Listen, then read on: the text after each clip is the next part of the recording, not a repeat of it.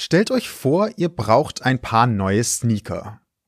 Die, die ihr wollt, sind aber schon ewig überall ausverkauft. Eines Tages findet ihr im Internet eine Seite, die noch welche parat hat und auch noch mit bezahlbarem Preis. Ist gebongt, direkt in den Warenkorb und bestellt, bevor sie ausverkauft sind. Doch dann vergehen ein paar Tage und es kommt gar kein Paket. Dann eine Woche, zehn Tage. Ihr versucht den Kundenservice zu kontaktieren, Fehlanzeige. Ihr versucht irgendwie wieder an euer Geld zu kommen, geht auch nicht. Es stellt sich raus, der Shop war fake. Die Sneaker gab es nie. Ihr seid betrogen worden. Und um dieses Szenario geht es auch in der heutigen Folge. Mein Name ist Dorian Lötzer. Willkommen bei Genau genommen.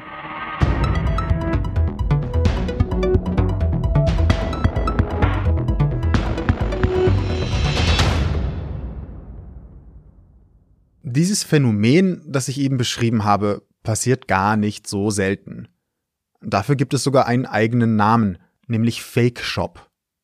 Und für diese Folge habe ich mir vorgenommen, herauszufinden, wie Fake Shops funktionieren, wie sie betrieben werden und was man tun kann, um möglichst nicht selbst drauf reinzufallen. Aber fangen wir erstmal ganz vorne an. Was ist überhaupt ein Fake Shop, so rein definitionstechnisch? Wenn wir den Begriff Fake Shop benutzen, dann sprechen wir von einem Online-Shop, den es eigentlich gar nicht gibt. Also von einer Internetseite, ähm, die aussieht wie ein echter Shop, wo ich ganz begehrte Sachen wie Sneaker, Elektronik, Gadgets, so Artikel bekomme, die oft sonst nicht verfügbar oder sehr teuer sind. Und meistens ist es so, man bezahlt und bekommt nie etwas. Das ist so das klassische Anzeichen für einen Fake-Shop. Davon zu unterscheiden sind dann eben Shops, die schöne Werbung machen und die Sachen sind nicht so gut oder kommen sehr spät. Das sind keine Fake-Shops, da sind wir eher so im Bereich der Gewährleistung. Hören könnt ihr hier Ivona Husemann, Rechtsreferentin bei der Verbraucherzentrale NRW. Sie hat mir erklärt, wieso es denn überhaupt Läden im Internet gibt, die Ware verkaufen, die gar nicht existiert. Also wer die herstellt, das wissen wir tatsächlich nicht so genau. Ähm, da kann sicherlich die Polizei genaueres zu sagen. Warum es die gibt, liegt ja auf der Hand. Es gibt immer ähm, Menschen, die mit Betrugsmaschen anderen das Geld aus der Tasche ziehen und genau dafür sind Fake-Shops da. Ne? Es gibt immer Leute, die da drauf reinfallen, weil die einfach auch echt gut gemacht sind und die dann da ihr Geld per Vorkasse überweisen und die Ware kommt nie. Selbst wenn man Strafanzeige stellt, ist es unheimlich schwierig, das Ganze zu ermitteln. Das heißt, das Geld ist weg und irgendwer anders verdient da einfach dran. Das ist eigentlich immer ein klassischer Betrugsfall, ähm, also auch eine Sache, die man in jedem Fall bei der Polizei zur Anzeige bringen sollte. Okay, vielleicht hätte ich darauf auch selbst kommen können. Bei Fake-Shops handelt es sich um Betrugsmaschen. Ware verkaufen war nie Ziel des Ladens, sondern nur an unser Geld zu kommen. Aber dass es Betrug im Internet gibt, ist ja kein neues Phänomen. Ich wollte darüber hinaus noch rausfinden, wie groß das Problem aber wirklich ist. Wer solche Seiten überhaupt betreibt und wie genau die BetrügerInnen an ihre Opfer kommen. Doch wie ihr euch vielleicht denken könnt, gibt es nur wenige verlässliche Informationen, wenn es um Betrug im Internet geht. Mit ja, man weiß halt nicht, wer das macht und wie viel Schaden das verursacht, wollte ich mich aber nicht zufrieden geben. Deswegen habe ich mich mit jemandem ausgetauscht, der sich seit Jahren mit Fake-Shops auseinandersetzt und die Maschen der BetreiberInnen verfolgt. Joachim Feist und seine Firma MindUp befassen sich seit nun mehr als sieben Jahren mit dem Thema Fake-Shops. Ursprünglich wollten sie eigentlich deutschsprachige Internetseiten indexieren. Doch dabei fiel ihnen auf, bei wie vielen Seiten zum Beispiel ein Impressum fehlt. Und davon waren sehr viele als Online-Shops klassifiziert. Diesen wollten sie auf die Spur gehen, schauen, was es in Deutschland für Ansprechpartner gibt, die dagegen vorgehen können. Und sie haben sich dann dazu entschieden, selbst tätig zu werden.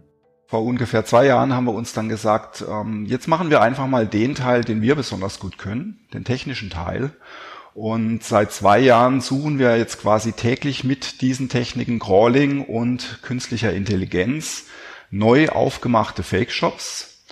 Wir bestücken dazu Suchmaschinen eben mit shopping-affinen Begriffen und untersuchen dann sämtliche neu auftauchende Domänen und können damit eben quasi neue Fake-Shops mit Hilfe von ähm, Ähnlichkeiten, die eben diese künstliche Intelligenz erkennen kann, dann herausfinden.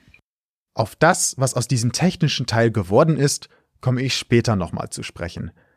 Diese ganze Arbeit hat aber auch dazu geführt, dass Joachim Feist jetzt ein waschechter Experte zum Thema Fake Shops in Deutschland ist.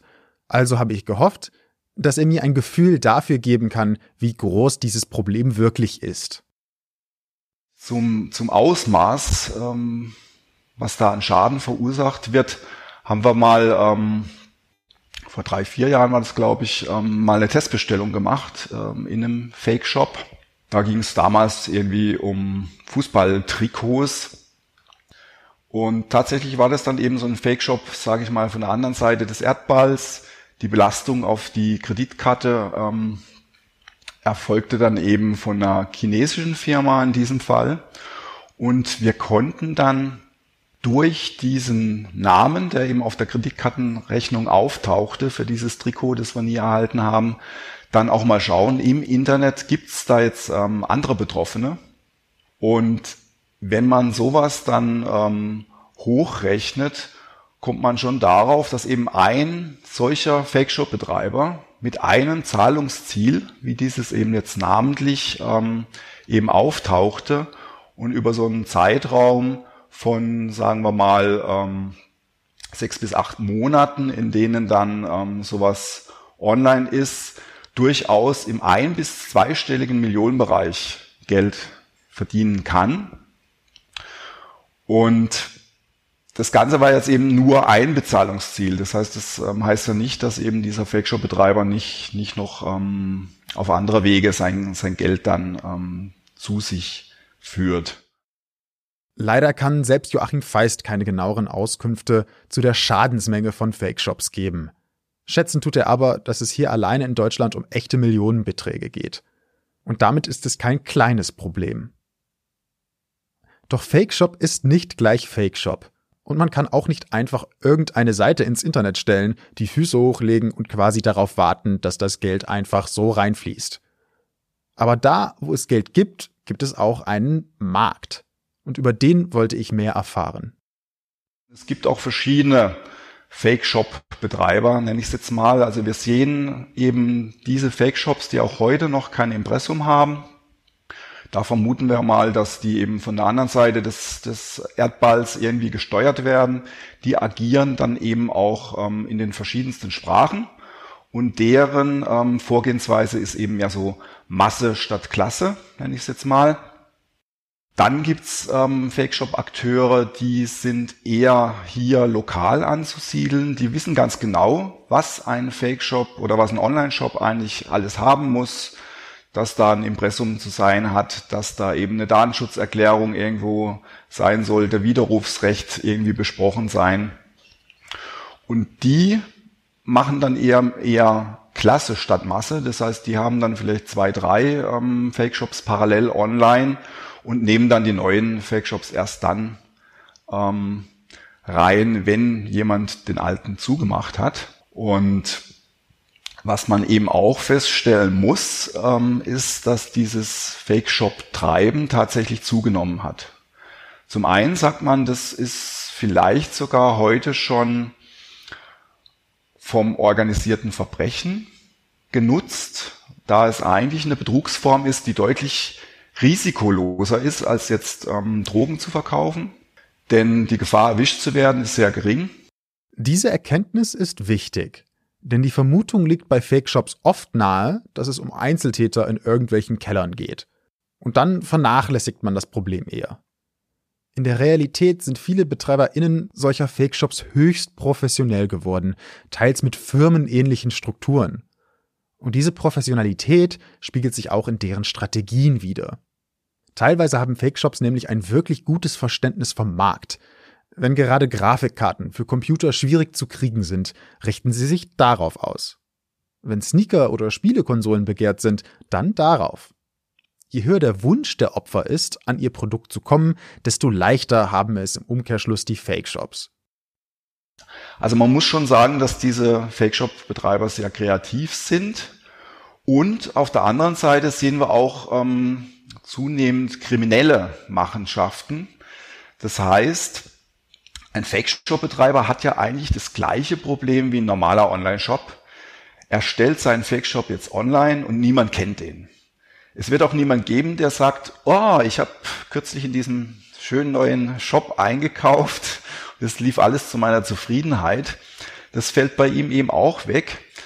Und das heißt für ihn, er muss vielleicht Werbung schalten, ist aber auch natürlich riskant, weil er dann eben bei diesen Stellen, bei denen er Werbung schaltet, auch wieder mit äh, gefälschten Konten, äh, Kontenangaben arbeiten muss oder eben seine Adressdaten angeben muss. Tatsächlich haben wir jetzt ähm, vor ungefähr vier, fünf Jahren festgestellt, dass Fake-Shops auch hingehen, insbesondere im Bereich ähm, rezeptpflichtiger Arzneimittel, ähm, in dem besonders viel Geld auch zu holen ist, und Drittseiten hacken. Das heißt, um in die Suchmaschinen reinzukommen, hängen sie sich unter ähm, normale .de Adressen mit ihren Inhalten und ich sehe dann plötzlich eben eine ganz normale deutschsprachige Domäne in der Suchmaschine die plötzlich eben mit ihren Unterseiten für diesen Fake-Shop sichtbar wird. Die Webseite bleibt von vornheher ganz normal. Das heißt, ähm, wenn wir Seitenbetreiber darauf ansprechen, dass sie gehackt wurden, sagen die, hm, meine Seite sieht doch aus wie immer, da ist doch alles normal, da gibt's doch kein Problem. Aber aus der Suchmaschine kommend ist es dann eben so, dass dieser Klick dann weitergeleitet wird zum Fake-Shop. Fake-Shops sind mittlerweile also extrem professionalisiert.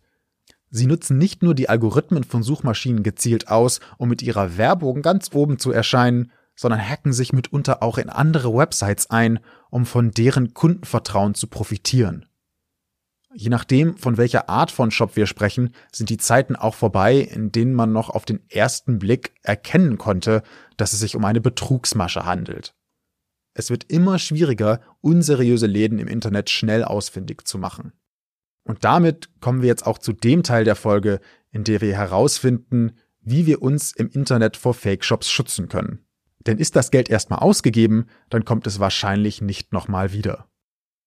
Ja, aus unserer Sicht ist es tatsächlich so, wenn man einmal drauf reingefallen ist auf so einen klassischen Fake-Shop und da Geld ähm, irgendwo hin geschickt hat, dann ist es wahnsinnig schwierig, das wiederzubekommen und wird in einer Vielzahl der Fälle tatsächlich so sein, dass man das einfach als Lehrgeld abschreiben muss.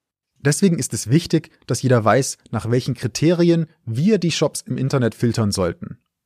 Und auch da hat mir Ivona Husemann gesagt, worauf man achten sollte. Also wir raten natürlich dazu, sich das Ganze vorher sehr genau anzugucken. Das erste, wo schon mal so die Alarmglocken angehen, ist wenn die Ware, die ich suche, nirgendwo verfügbar ist oder einen sehr hohen Preis hat und mit einmal gibt es einen Shop, der die A hat und dann noch wahnsinnig günstig, das, das ist so das erste Mal, wo man sich selber fragen sollte, kann das eigentlich sein? Und dann gibt es noch so ganz viele Softmarker, so nenne ich das, wo man anfangen sollte, stutzig zu werden und wo man wirklich zweimal hingucken sollte. Einmal gibt es ja ganz viele Zahlungsarten, die mir am Anfang angezeigt werden, von Kauf auf Rechnung über ähm, Zahlungsdienstleister bis hin eben zur Vorkasse.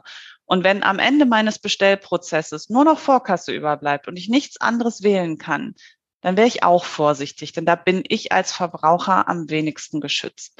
Dann gibt es noch so weitere Sachen. Wir raten immer einmal kurz dazu, einen Blick in die allgemeinen Geschäftsbedingungen zu werfen. Die müssen da sein, die muss es irgendwo geben. Einmal kurz drüber gucken, lässt sich das gut lesen? Ist das in einem vernünftigen Deutsch geschrieben? Finde ich da alles von Gewährleistung über die Widerrufsbelehrung bis hin zu der Information, wer ist eigentlich mein Vertragspartner? Das steht meistens ganz oben. Ähm, auch ganz wichtig ist, einen Blick ins Impressum zu werfen. Da muss stehen, wer ist mein Ansprechpartner, wer betreibt diese Seite. Und da muss tatsächlich bei einer Gesellschaft auch drinstehen, wer ist vertretungsberechtigt, also der Geschäftsführer zum Beispiel. Da müssen Kontaktmöglichkeiten angegeben sein, eine Telefonnummer, eine E-Mail-Adresse. Und ich rate immer dazu, wenn man irgendwie ein schlechtes Gefühl hat, einfach mal den Kundenservice anrufen. Wenn der sich schon ohne Probleme nicht meldet, dann möchte ich mir gar nicht vorstellen, was dann ist, wenn ich ein Problem habe. Also auch das ist so ein, so ein Zeichen, wo man selbst einfach mal mit einem relativ einfachen Mittel gucken kann, ist mein Gegenüber überhaupt zu erreichen. Und deswegen sind das so, so ganz viele Kleinigkeiten, die da zusammenkommen, ähm, wo man wachsam werden sollte. Auch wenn es zum Beispiel nur fünf Sterne positive Kundenbewertung gibt. Das ist unrealistisch. Jeder Shop hat mal ein Problem, Ware kommt mal nicht an, es gibt Probleme bei der Rückzahlung. Also auch da sollten die Alarmglocken klingeln. Vorhin habe ich ja erwähnt, dass Joachim Feist und seine Firma mit ihrem technischen Know-how sich den Fake-Shops entgegenstellen wollten. Und in Zusammenarbeit mit der Verbraucherzentrale NRW und mit Fördergeldern vom Ministerium für Landwirtschaft und Verbraucherschutz des Landes Nordrhein-Westfalen haben sie das jetzt auch umgesetzt. Explizit wurde ein Programm entwickelt, mit dem ihr in Zukunft schnell ermitteln könnt, wie verdächtig ein Online-Shop ist. Das Ganze nennt sich Fake Shop Finder, hier nochmal Joachim Feist. Der Fake Shop Finder erlaubt es einfach Verbrauchern, bevor sie jetzt in einem Online-Shop bestellen, den sie noch nicht so gut kennen, noch einmal nachzuschauen, gibt es für diese Domäne Warnzeichen. Und das Rückgrat des Fake Shop Finders technisch gesehen ist dann eben unsere Fake Shop Liste, bei der wir eben generell Domänen untersuchen und versuchen herauszufinden, gibt es da eben Auffälligkeiten.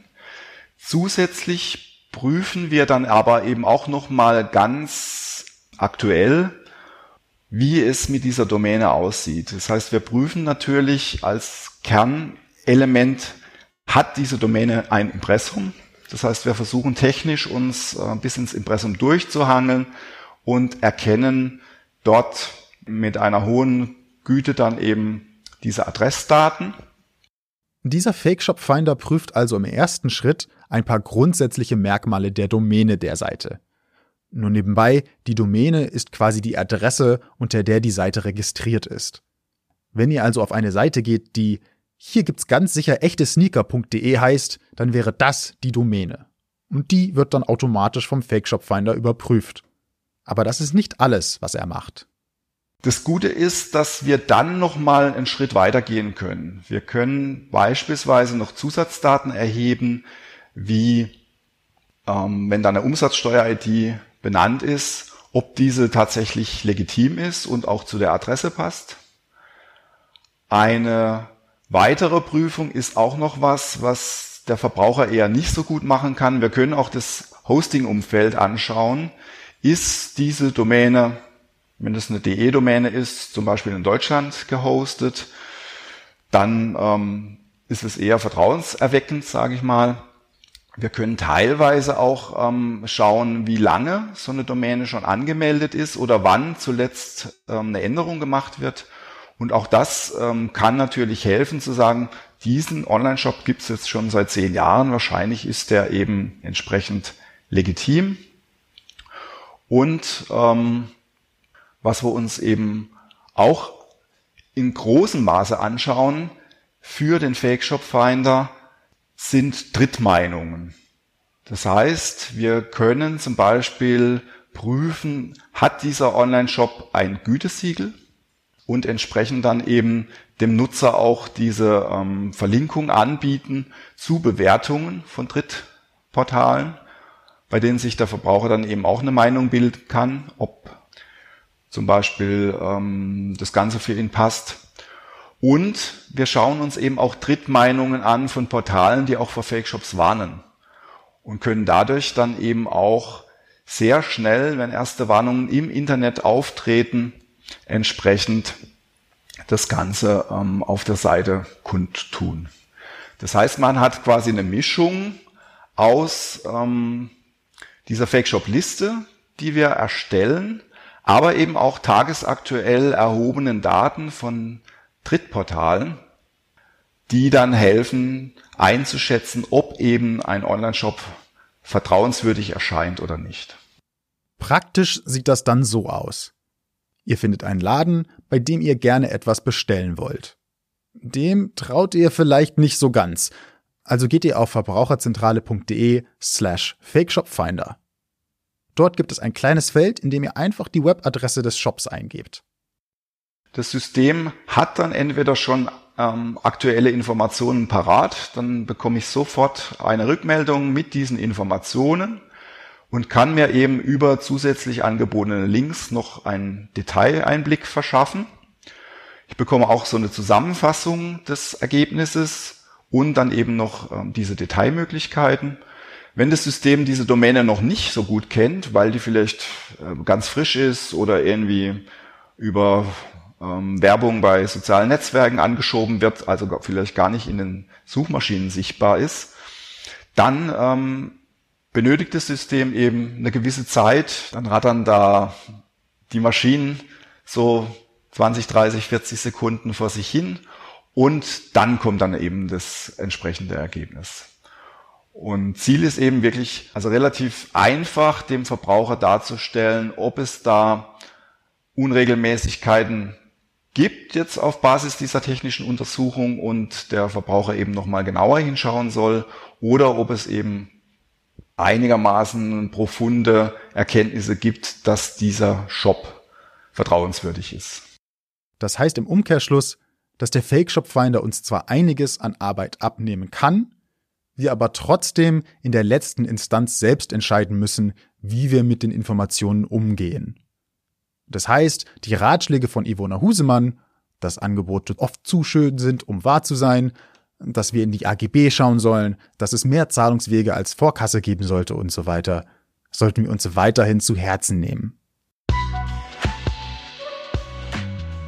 Den Link zum Fake Shop Finder und weiteren Materialien zu Fake Shops mache ich euch in die Show Notes dieser Folge. Wenn euch die Folge gefallen hat, dann abonniert doch gerne den Podcast oder empfehlt ihn weiter. Kontaktieren kann man uns unter podcast at vz-bln.de. Mehr Informationen gibt es wie immer auf verbraucherzentrale.de. Mein Name ist Dorian Lötzer und heute haben wir Fake Shops genau genommen.